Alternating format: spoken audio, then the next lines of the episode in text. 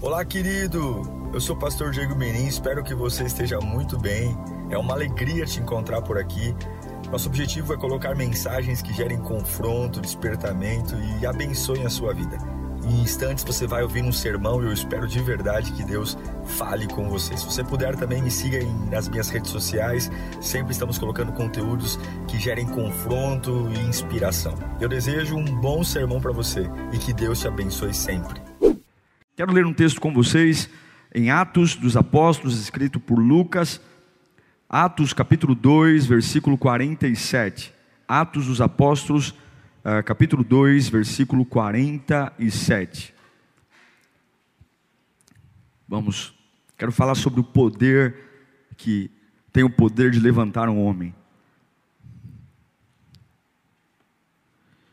Diz assim o texto bíblico: louvando a Deus e tendo simpatia de todo o povo, e o Senhor lhes acrescentava todos os dias os que iam sendo salvos. Quero ler novamente esse texto, que vai ser a base da nossa ministração aqui hoje. Louvando a Deus e tendo a simpatia de todo o povo, e o Senhor lhes acrescentava, multiplicava todos os dias os que iam sendo salvos. Ok? Eu convido você agora a fechar seus olhos. Eu não vou palestrar, eu não tenho lições de autoajuda, eu vou pregar o Evangelho. Aqui, na minha frente, tem a Bíblia só. Não tem frase filosófica, não tem sete passos para a vitória. Isso aqui você está na, na, Saraiva, você acha. Na, agora é Evangelho. Uma palavra que é viva, que vai alcançar seu coração para atender a sua necessidade. Eu não tenho a mínima noção do que você vai ouvir. Não tenho a mínima noção. Quem é muito igrejeiro, quem vai muito para a igreja, sabe que faz um teste. Quando termina o culto, pergunta para a pessoa do lado, ou talvez na sua casa. Quando acabar essa palavra, pergunta para tua esposa, para o teu filho, o que, que ele entendeu. Você vai se surpreender de perceber que o que ele entendeu é totalmente diferente do que você entendeu. Que o que Deus falou com ele é totalmente diferente do que falou com você. Por quê? Porque a palavra ela se adapta, ela se molda à necessidade de cada coração. E Deus vai falar com você. Deus, nós oramos porque somos carentes da tua voz. Somos carentes da voz que ergue o homem. A voz que nos alcança nos lugares mais profundos. Ah, se essa voz chegar em pessoas que estão presas, coitada das prisões. Ah, se essa voz chegar num coração depressivo, a depressão não aguenta ficar, não. É uma voz que estremece, é uma voz que ressuscita, é uma voz que traz vida, é a voz que derrete o coração mais teimoso. E o nosso desafio é um só: ouvir e acreditar. Se ouvirmos e se acreditarmos, a transformação será inevitável. Fala conosco, Senhor, em nome de Jesus. Amém. A Lírio tem sido uma igreja que tem crescido numa época de isolamento social. Eu diria a vocês que nós nunca crescemos tanto como ministério e como igreja, como agora com as portas fechadas. Como líder, eu lhes afirmo: a melhor fase da história da Lírio está sendo essa. Aí você diz: Uau, pastor, é. E eu recebo muitos telefonemas de pastores, e falo isso com muita humildade, não estou me achando aqui não. Eu sou o cocô do cavalo do bandido. Muitas pessoas perguntam, pastor, o que vocês estão fazendo aí? Porque é uma audiência, seu canal no YouTube está crescendo. Os cultos da Lírio, a cada dia que passa, tem mais pessoas assistindo, as redes sociais. Tem pessoas do Brasil inteiro querendo vir para São Paulo para participar dos cultos. E eu vou dizer para você sinceramente, é muito fácil explicar o segredo de um crescimento, muito fácil. Algumas pessoas para tentar arrancar dinheiro de você vão dizer: "Eu tenho a fórmula do crescimento". Eu vou dizer para você que eu te dou a fórmula do crescimento agora. Você crescer como ministério, como família, a fórmula do sucesso. O modelo de crescimento para mim, que é batata, que dá certo só tem uma questão: pregue a palavra. Pregue a palavra. Se você pregar a palavra, dá certo. Mas a gente gasta tanto tempo com firula, a gente gasta tanto tempo enfeitando o pavão, é nome para isso, é culto daquilo, é isso, aquilo, e a gente não prega a palavra. E quando prega a palavra, não prega a palavra, prega poema, frase de efeito, prega a Bíblia. Prega a Bíblia e você vai ver filas de pessoas querendo ouvir a palavra. Nós nunca deveríamos insistir para alguém aceitar Jesus. Nunca. Nós nunca deveríamos implorar para alguém para a igreja. vou te dar um exemplo. Você, quando tem pãezinhos na mão, e você joga os pãezinhos, você implora para as aves irem lá comer os pães? Você joga o pão e fica, pelo amor de Deus, a, pombinha, o, o, o pardal, vai lá. Não, eu jogo o pão e cala a boca. E daqui a pouco, por ter jogado o pão, vem um monte de árvore, de, de ave. É pomba, é pardal, é sabiá, quero, quero, e estão lá comendo pão. Quando nós entendermos, como pais, como filhos, a gente parar de buscar homem e começar a buscar a palavra, mas a palavra da verdade, não a palavra que, que eu escolho para concordar com o que eu penso, hoje a gente busca ouvir o que a gente concorda. Ah, eu não vou para a igreja mais porque eu não concordo. A gente busca ouvir pessoas que pregam o que a gente quer ouvir, e é por isso que não transforma a vida. E é por isso que a gente não dá conta de gastar energia inventando culto, inventando movimento. É isso, é campanha, é óleo. Ah, que Bíblia é a melhor Bíblia para ler? Leia a Bíblia, meu Deus do céu. Leia a Bíblia, se é com a capa amarela, capa azul, se é Thompson, Schofield, se é... leia a Bíblia. A gente fica buscando frufru para servir a Deus. Desculpas. Prega a palavra que dá certo. É simples. Prega a palavra.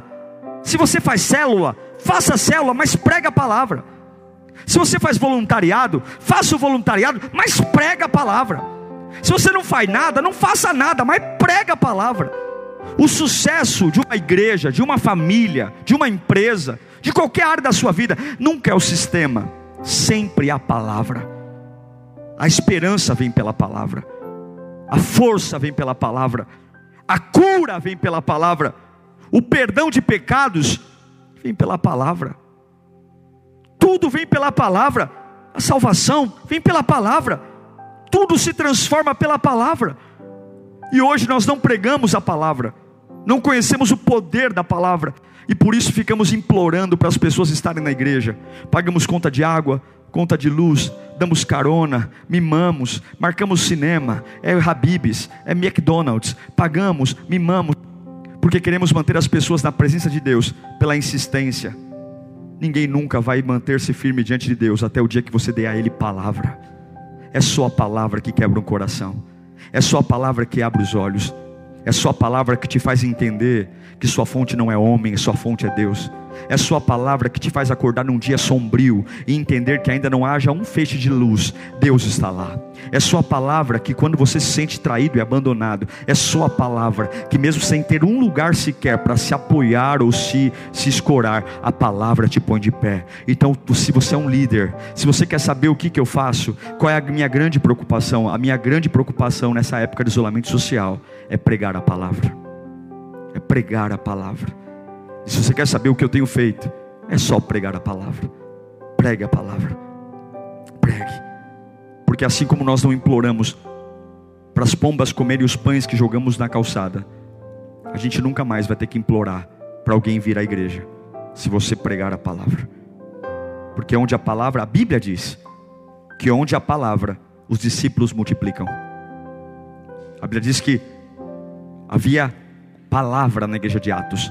E todos os dias o Senhor acrescentava pessoas, porque havia louvor e palavra. Louvor e palavra. Se preocupe menos com o nome do culto. Se preocupe menos com a cor da parede. Se preocupe menos e se preocupe mais com a palavra. Pregar a palavra. Pregar, porque é a palavra que toca. Olha, e uma pessoa infectada pela palavra, ela nunca mais é a mesma. Sabe o que eu acho lindo, irmãos? é que a palavra, ela, quando infecta alguém, quando ela contamina alguém, quando ela pega alguém, ela não liga para o passado que a pessoa tem. Pode ser negra, branca, amarela. Pode ser gordinho, magrinho, baixinho, altinho. Quando a palavra pega uma pessoa, já era, a pessoa muda. Lembra da mulher samaritana? Se ela congregasse na Lírio, ela estaria de banco hoje. Ela não seria voluntária, ela não passaria na entrevista. Porque quando Jesus encontra ela, ela já estava no quinto casamento. Ela vai pegar água meio-dia, porque ela tem uma péssima reputação. Talvez chamavam ela de papa marido, mulher fácil, mulher fútil. Por isso que ela vai pegar água meio-dia, que eu saiba, as mulheres pegavam água para fazer o almoço, e a gente almoça meio-dia, mas ela vai pegar água meio-dia porque ela sabia que ninguém ia estar lá no poço meio-dia. E aí Jesus está lá. O interessante é que ela é tão humilde, é tão humilde, porque Jesus chega perto dela e Jesus pede a água dela. Jesus fala: Estou com sede, você pode me dar sua água? E ela dá água para Jesus. Foi o que bastou para a palavra infectar ela. A palavra não precisa que você tenha um passado bom. Para a palavra mudar a sua vida, você não precisa ter um currículo de teologia, de grandes feitos. Você só precisa ter humildade para olhar para Jesus, ainda com uma vida atrapalhada, ainda com uma vida bagunçada, olhar para dizer: Jesus, senhor quer água? Senhor quer algo meu? Está aqui minha água. Essa mulher, com uma vida toda enroscada, a palavra, Jesus coloca uma palavra nela, uma palavra nela, numa mulher totalmente atrapalhada, uma mulher totalmente complicada, uma vida sexual atrapalhada, uma vida promíscua, mal falada, sem moral. Mas quando ela recebe a palavra, ela volta para Samaria e ela traz a cidade toda para ver Jesus. Quem iria ouvir, quem iria seguir as orientações de uma mulher promíscua? Quem iria ir atrás de uma mulher adúltera? Quem iria ouvir uma mulher que não tem reputação? Sei ir atrás de uma mulher dessa, sei acreditar mas quando a palavra vem, a gente deixa de ser uma pessoa promíscua. A gente deixa porque a palavra ela ofusca o passado. A palavra ela ofusca os erros. A palavra e a Bíblia diz que ela volta ela volta para Samaria e a mesma mulher que antes todo mundo sabia que ela teve cinco maridos, que ela era totalmente atrapalhada, ela fala: vocês têm que ver nem quem eu acabei de ver. E sabe o que ela faz? Ela traz toda a cidade para ver Jesus. Por quê? Porque a palavra estava lá.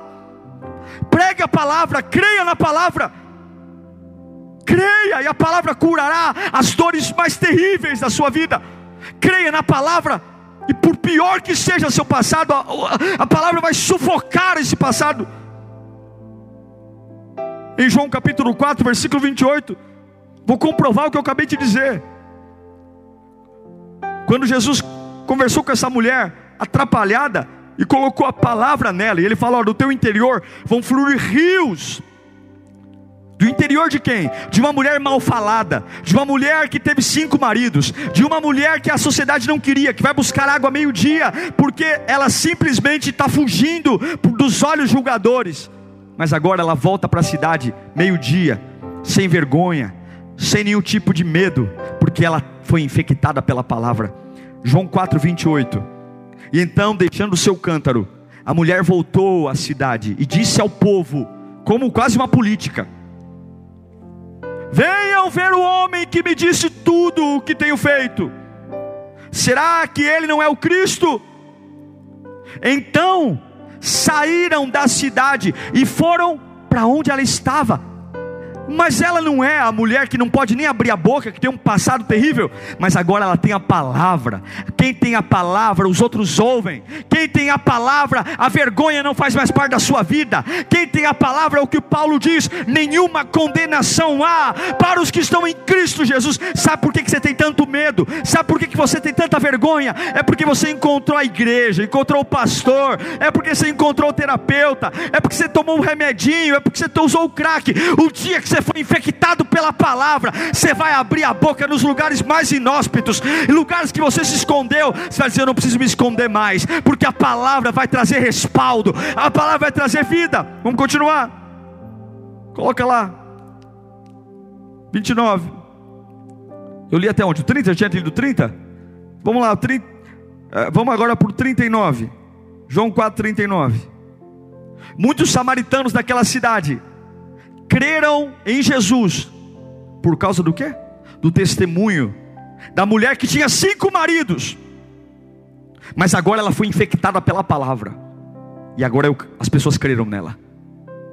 Você creria? Você creria em alguém, em um drogado, em alguém que ontem, ontem mesmo, você viu essa pessoa na zona de prostituição? E hoje, ela tem um encontro com Jesus, encontro com a palavra, e ela sai para pregar. Você creria? Digo para você que sim, porque o que a palavra gera em nós é poder, é poder, e ninguém resiste ao poder de Deus. Você pode resistir ao orgulho, à avareza, à raiva, mas ao poder de Deus você não resiste. Você pode ter cinco maridos, você pode ter tido um passado terrível, você pode ter vergonha de quem você já foi um dia, mas se a palavra te pega, ah, irmão, os seus olhos não são como antes. Quem olhar para você não vai ver um olho de uma mulher que teve cinco maridos, vai ver um, o olho de alguém que brilha pelo poder de Deus. Quando a palavra pega no seu coração, até ontem você falou como uma mulher que tinha cinco maridos, teve cinco maridos, mas quando a palavra pega, a palavra muda teu jeito. Você pode até falar com o mesmo sotaque, com o mesmo dialeto, mas a palavra ela vem banhada no azeite da presença de Deus. Não tem como, não tem como você não ser um, ser um ouvir alguém cheio da palavra e, e ficar igual. Não tem, não tem, não tem, porque eh, a transformação, a transformação muda. Essa mulher foi transformada. E eu sei que alguns que me assistem agora foram machucados. E o único jeito da palavra te pegar é quebrar o orgulho. É Jesus te dizer: O que você tem aí? Me dá água, eu tenho sede. Ouça essa palavra. Pare de viver uma vida camuflada, com uma força que não tem, uma vida artificial, e dentro da alma, como um sepulcro caiado. Jesus não precisa do púlpito, Jesus não precisa de microfone, Ele apenas quer te dar uma palavra hoje, e é isso que você tem que entender. A gente ficou tão cheio de gosto, mania, que nos tornamos lentos para a palavra, corremos tanto para os nossos congressos, conferências, organização de vaso, de planta na igreja, organização de limpeza, tudo isso é lindo, mas o que faz uma igreja estar de pé é a palavra. Porque só a palavra nos faz viver algo novo. Só a palavra coloca um brilho nos olhos. Sua palavra coloca um adolescente numa casa que o pai não crê em Deus, a mãe não crê em Deus, o irmão não crê em Deus, é só ele, é só ele que crê em Deus naquela casa. Mas aquele adolescente, ele não é mais aquele que tirava nota vermelha, ele não é mais aquele que era rebelde, não. É um jovem adolescente cheio da palavra. O pai vai ouvir, a mãe vai ouvir. Não é porque você é bom, mas é porque o poder do evangelho é irresistível. Uma mulher samaritana com a vida atrapalhada, cheia de pecados, um encontro, um momento com Jesus e a palavra infectou ela. Pronto uma cidade inteira se prostrou, uma cidade inteira ouviu, uma cidade inteira a seguiu, porque a palavra é irresistível, ela é irresistível, a palavra queima os nossos ouvidos, a palavra queima os nossos olhos, a palavra, ela nos faz crer no impossível. É por isso que você é diferente, porque até ontem para acreditar você fazia conta, até ontem para acreditar você buscava na ciência, você buscava nos livros, você perguntava, ia no Google, será que é possível? Mas quando você tem uma palavra, você não precisa olhar, não precisa pegar agenda, não precisa fazer conta, simplesmente você sabe que o teu Deus traz a existência que não existe, e você não precisa de alguém para dizer que dá certo, você anda, ainda que não haja apoio, ainda que não haja a torcida organizada, porque a palavra te faz ver além. É como se você tivesse com os pés na terra e a cabeça no céu. Você anda com os pés na terra, então você anda com entra nos ônibus, você pega metrô, você vive o que todo mundo vive, mas a sua cabeça não está na terra. As suas ideias não são ideias da terra. Os seus, os seus pensamentos não são. Os pés estão na terra, mas a cabeça está no outro nível. Você entende a vida de outro jeito e você fala de outro jeito. E de repente, sua casa se curva a Jesus porque você tem a palavra. De repente sua empresa se curva a Jesus. De repente você, que todo mundo disse, você não é nada. Você realmente continua não sendo nada. Mas se a palavra te infectar, a palavra em você não te deixa ser o mesmo, mesmo não sendo Nada. O poder daquela mulher, o poder da palavra nela, ofuscou o passado. Não me diga a sua má reputação. Me diga onde está a palavra. Não me diga o que você fez ontem. Não me interessa. Me diga onde está a palavra.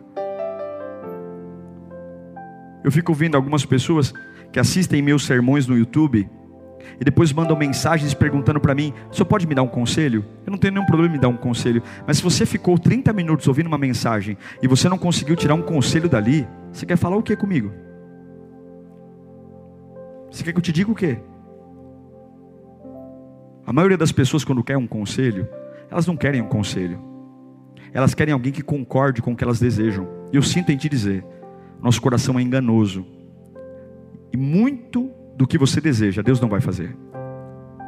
Eu nunca vi na Bíblia Deus compromissado com os seus desejos. Eu sempre vi na Bíblia Deus compromissado com as suas necessidades.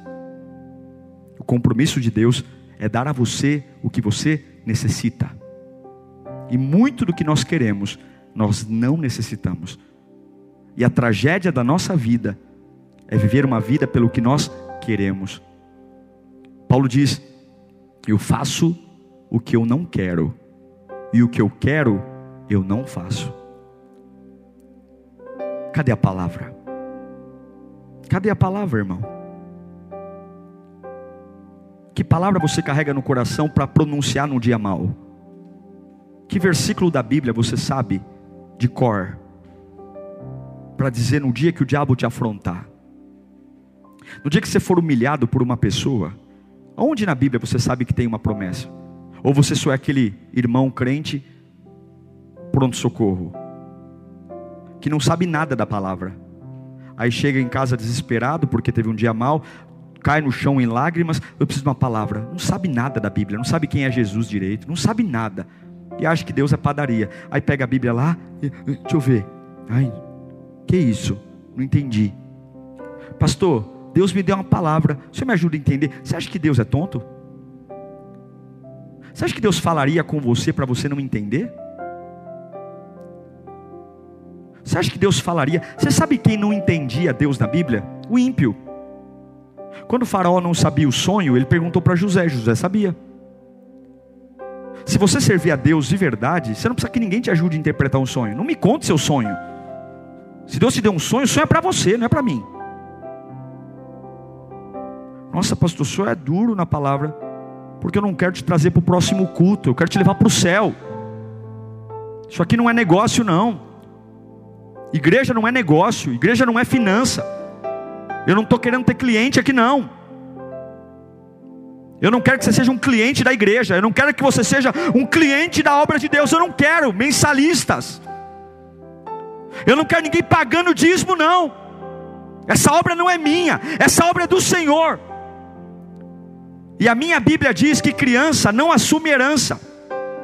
Paulo fala que a criança é como escravo, embora tenha tudo, até o dia que ela complete maioridade, precisa ter alguém para cuidar do que é dela. Em outras palavras, se nós formos cristãos infantis, todas as bênçãos de Deus, os dons, nós não teremos como administrar, porque somos crianças. E eu fico vendo gente chorando por bobagem, magoado como criança. Se você quiser olhar para outros lugares, olhe, mas eu não vou carregar a culpa de ter dado a você o que você quer. Eu estou pregando o Evangelho. Eu estou pregando o Evangelho. Deus manda te dizer: cadê a palavra? Cadê minha palavra?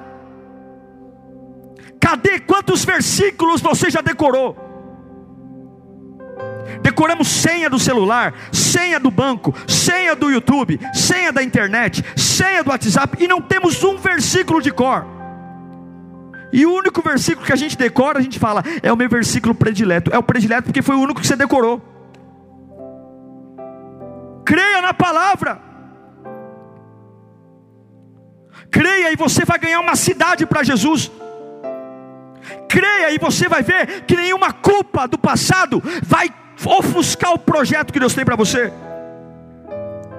No Antigo Testamento, quem operava era Deus.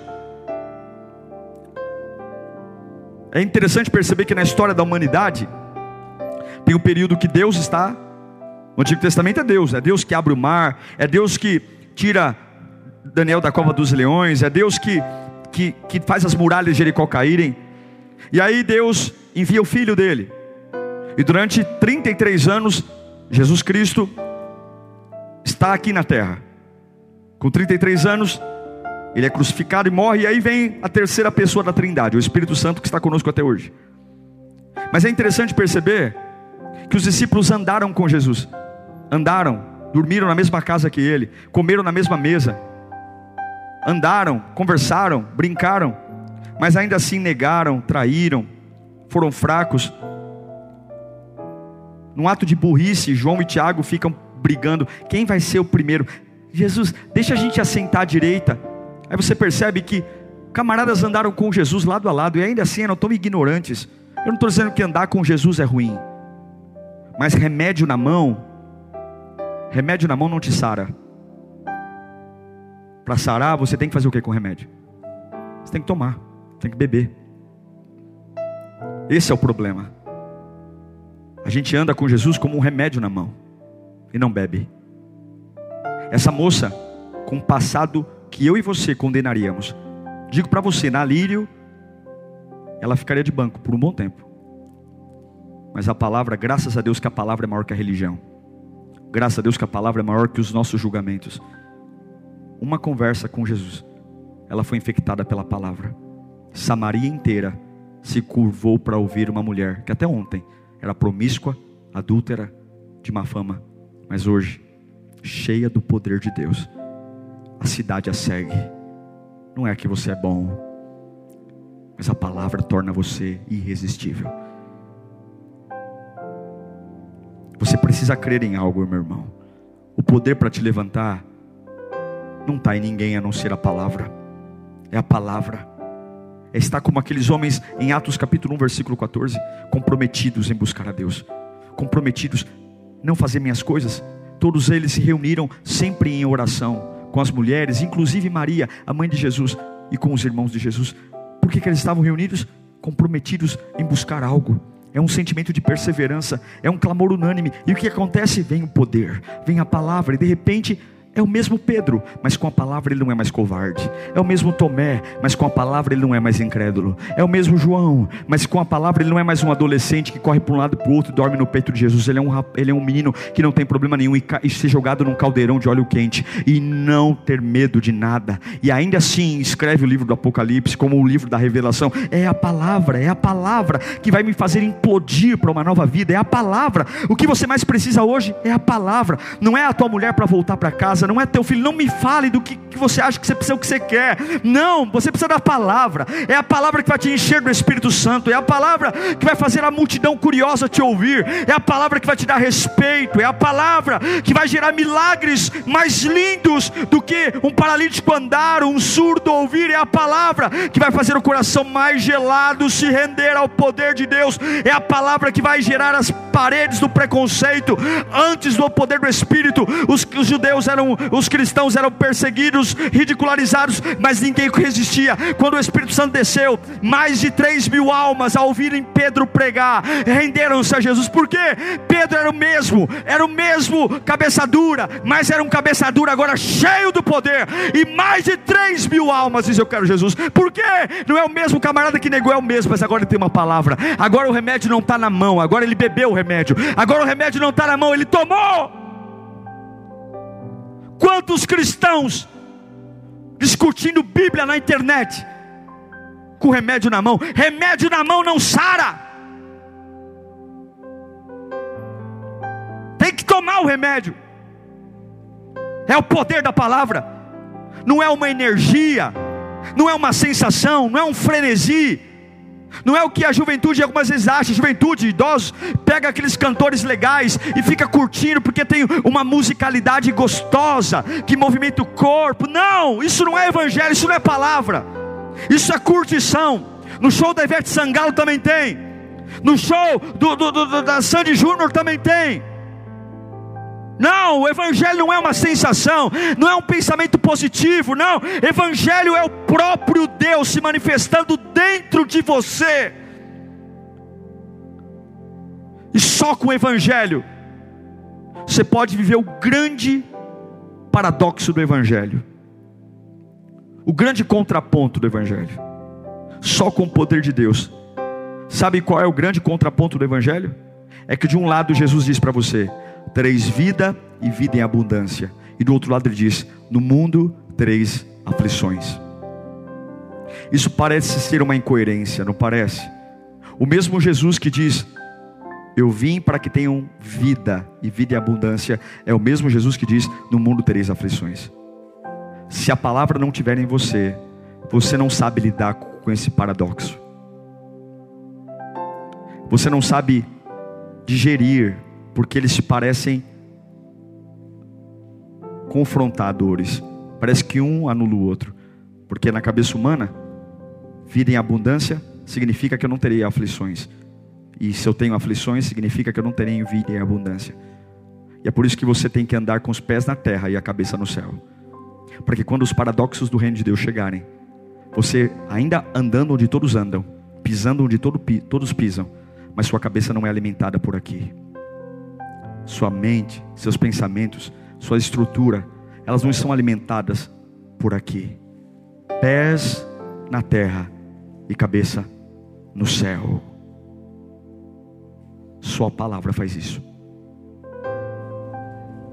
Se você perguntar para mim, a igreja criou muita coisa.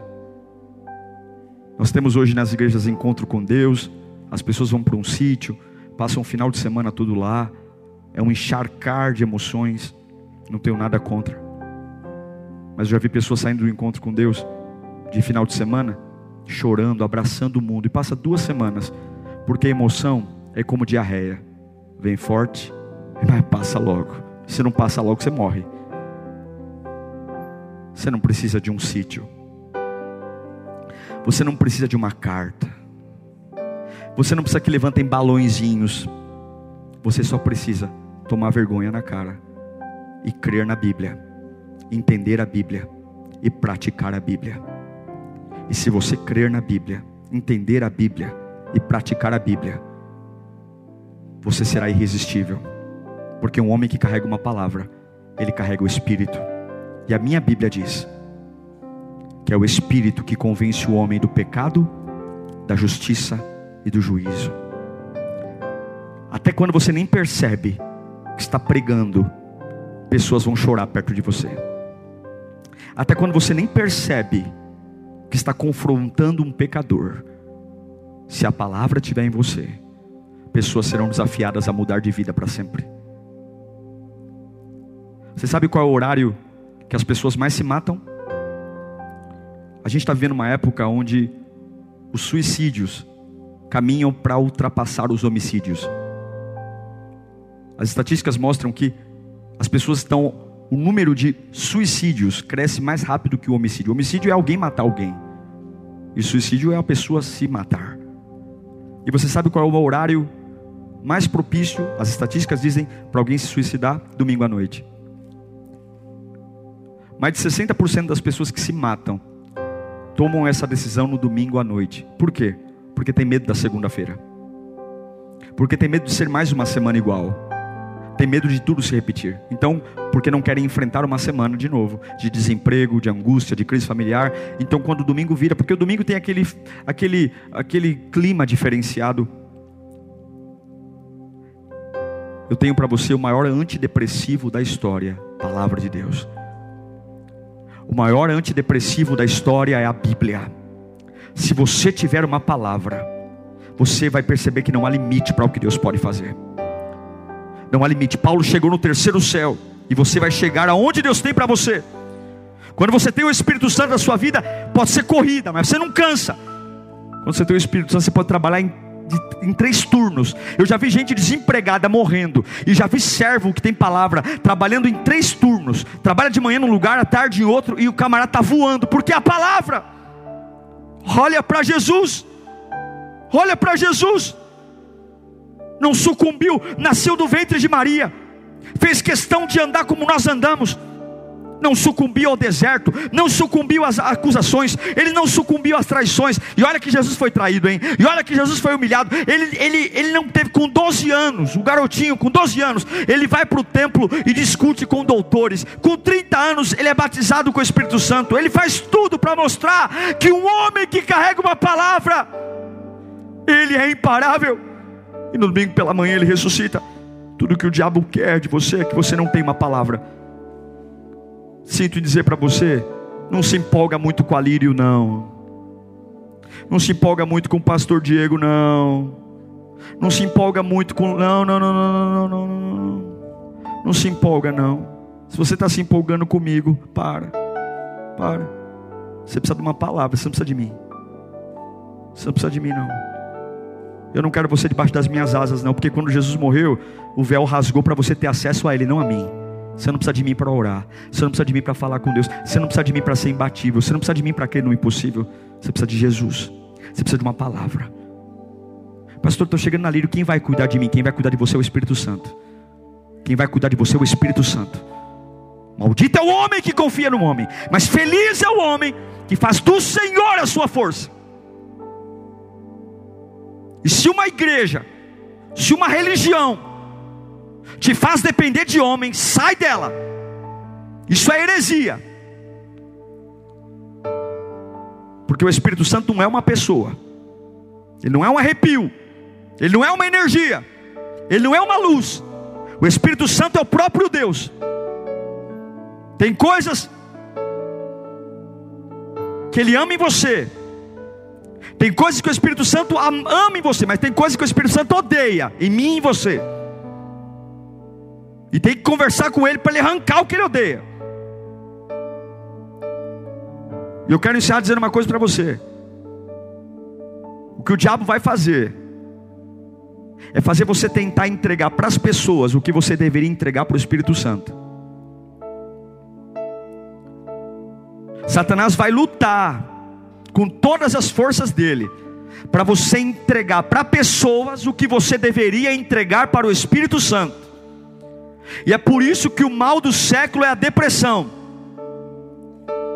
Gente frustrada, gente infeliz, gente mal amada, gente porque entregam para pessoas o que deveriam entregar para o Espírito Santo entrega o coração para a gente quando deveria entregar para o Espírito Santo, entrega as finanças para a gente quando deveria entregar para o Espírito Santo, entrega a esperança de um amanhã melhor para a gente quando deveria entregar para o Espírito Santo, entrega a paz para a gente quando deveria entregar para o Espírito Santo.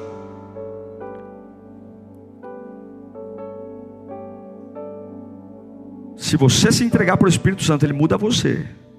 Ele muda seu corpo. Ele muda sua alma. Ele muda o seu corpo. Quem deu sabedoria, quem deu força para Sansão? Poder de Deus, o Espírito Santo. Deus pode te dar força.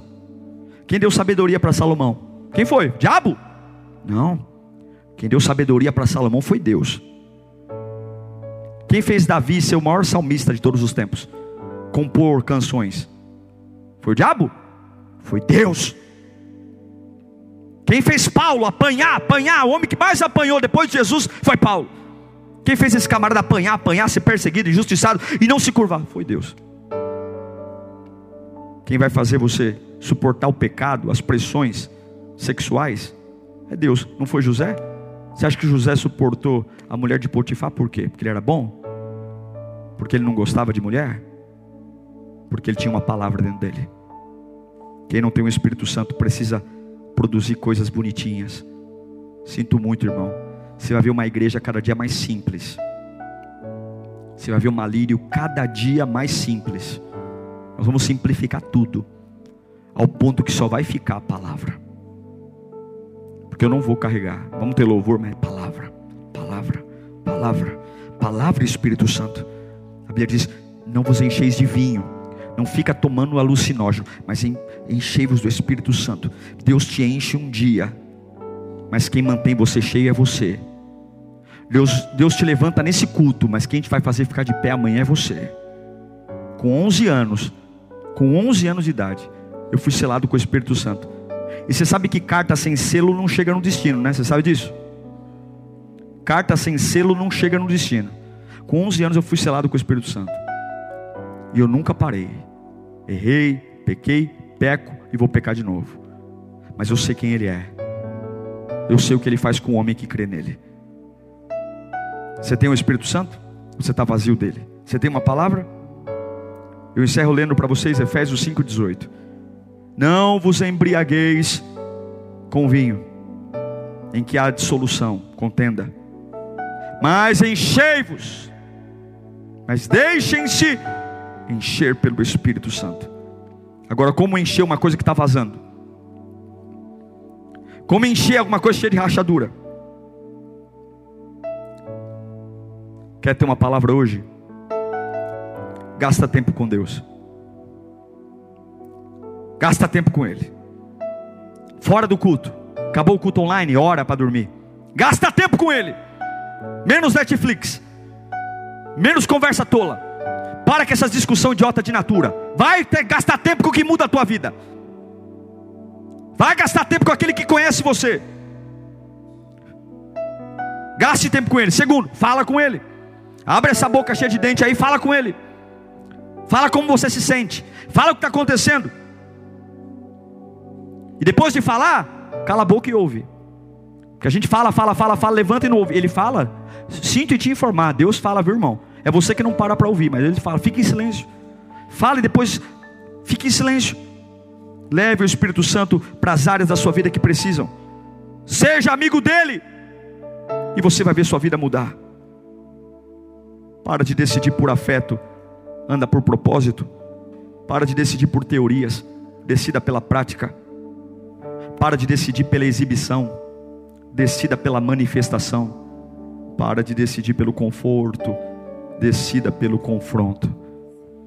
E se você tiver uma palavra, ainda que até ontem você teve cinco maridos, se a palavra estiver em você, tudo que você foi até ontem, para de ser porque a palavra te torna irresistível.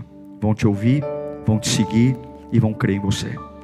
Uma mulher de cinco maridos faz uma Samaria se curvar diante dela, porque era uma mulher infectada pelo poder da palavra.